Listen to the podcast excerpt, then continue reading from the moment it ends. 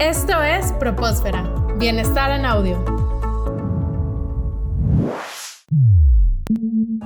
Como docentes y padres, no siempre estamos seguros de cuáles son las mejores estrategias para propiciar el bienestar emocional en los niños y jóvenes. La doctora Lea Waters, presidenta de la Asociación Internacional de Psicología Positiva, ha realizado una amplia investigación en cómo promover el bienestar en escuelas y familias. Y para hablarnos más de ello, estamos con Iván Guerrero, psicólogo y coordinador de diseño académico del Instituto de Ciencias de la Felicidad de Universidad Tec Milenio. Hola Iván, ¿cómo estás? Gracias por estar aquí. Hola Iván, muchas gracias nuevamente por la invitación. Perfecto, es un gusto siempre tenerte para hablar de, de estos temas.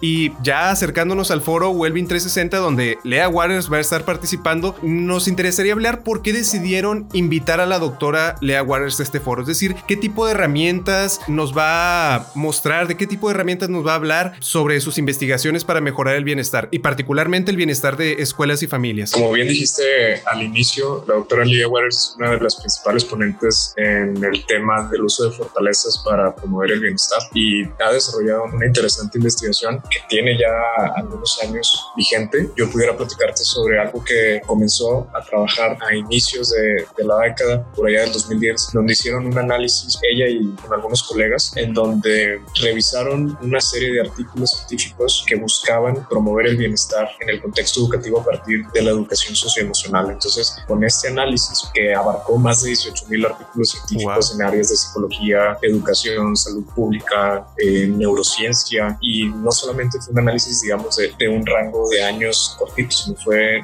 de los últimos 18 años, a partir de esa fecha que hicieron el, el, estudio. Y lo que encontraron fue una serie de elementos o de componentes del bienestar que ayudan a que los niños construyan bienestar en el entorno educativo. De ahí surge un modelo que Lia Waters llama Visible Wellbeing o bienestar visible, que consta de, de una serie de elementos. Uno de ellos es conciencia y atención, el manejo emocional, la comprensión y estilos de afrontamiento, el establecimiento de metas y hábitos, las fortalezas de carácter como tales y las relaciones. A este primer modelo lo llamaron de esta manera, bienestar visible. Con esto, el equipo continuó trabajando y este estudio fue publicado por allá en 2015. Después de este primer estudio y de haber desarrollado el modelo de bienestar visible, pasaron a una validación de estos elementos que comenté en un proyecto de investigación-acción donde participaron 10 escuelas y con la información que pudieron recabar a partir de ese proyecto que hicieron en, en escuelas y recabando retroalimentación de alumnos, profesores, papás,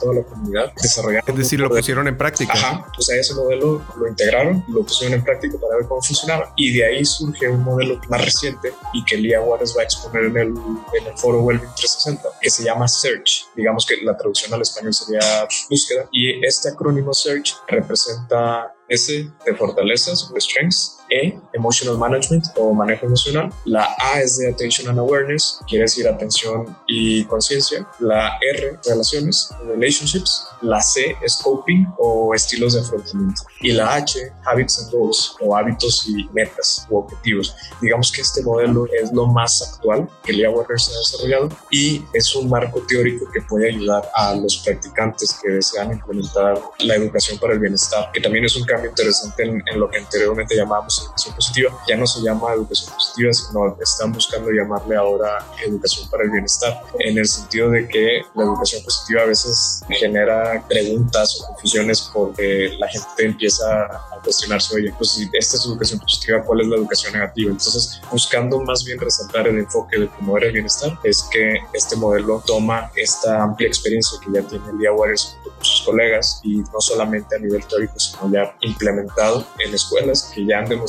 un impacto importante en el bienestar y lo pone a disposición de la gente para que pueda utilizarlo y adaptarlo conforme a sus necesidades y expectativas del centro educativo. Esta conferencia y este nuevo modelo que nos va a compartirle a Waters está dirigido a profesores, padres de familia, algún público en específico o puede ser a público en general? Mira, en general es una charla probablemente muy académica que puede ser que vaya más dirigida hacia profesores, pero Lia Waters ha desarrollado también otra serie de conferencias en donde destaca, por ejemplo, una crianza basada en fortalezas, que sí está más orientada a padres de familia y que está disponible también en YouTube de, de Universidad Teclen. En la página del foro también, bueno, en la página de Ciencias de la Felicidad también está disponible. O sea, la verdad es que ha sido tanta su, su labor en estos temas de bienestar que podemos encontrar aportaciones muy importantes en temas de familia, que para eso eh, ustedes pueden ingresar a la página liawaters.com y ahí van a encontrar las diferentes áreas de desarrollo que ha trabajado en su experiencia. En familias está el Strength Switch, que es, digamos, un marco teórico para ayudar a que las familias implementen los temas de bienestar, llámense fortalezas, emociones, relaciones, cómo se puede mejorar la dinámica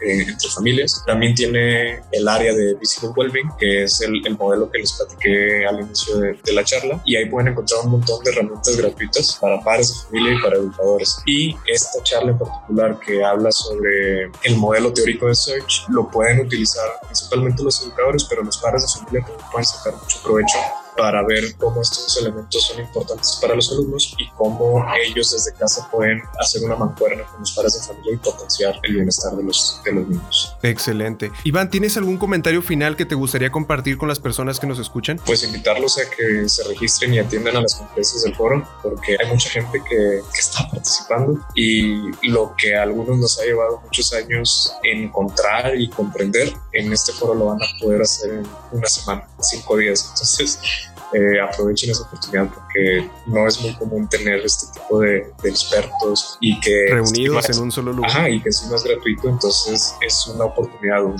Excelente, pues nos estaremos viendo en el foro Wellbeing 360 en próximos días, a partir del 26 de octubre, ¿verdad? Sí, los esperamos. Excelente, muchísimas gracias Iván, agradecemos mucho tu tiempo y esperamos tenerte próximamente en otro episodio. Esto fue Propósfera, Bienestar en Audio.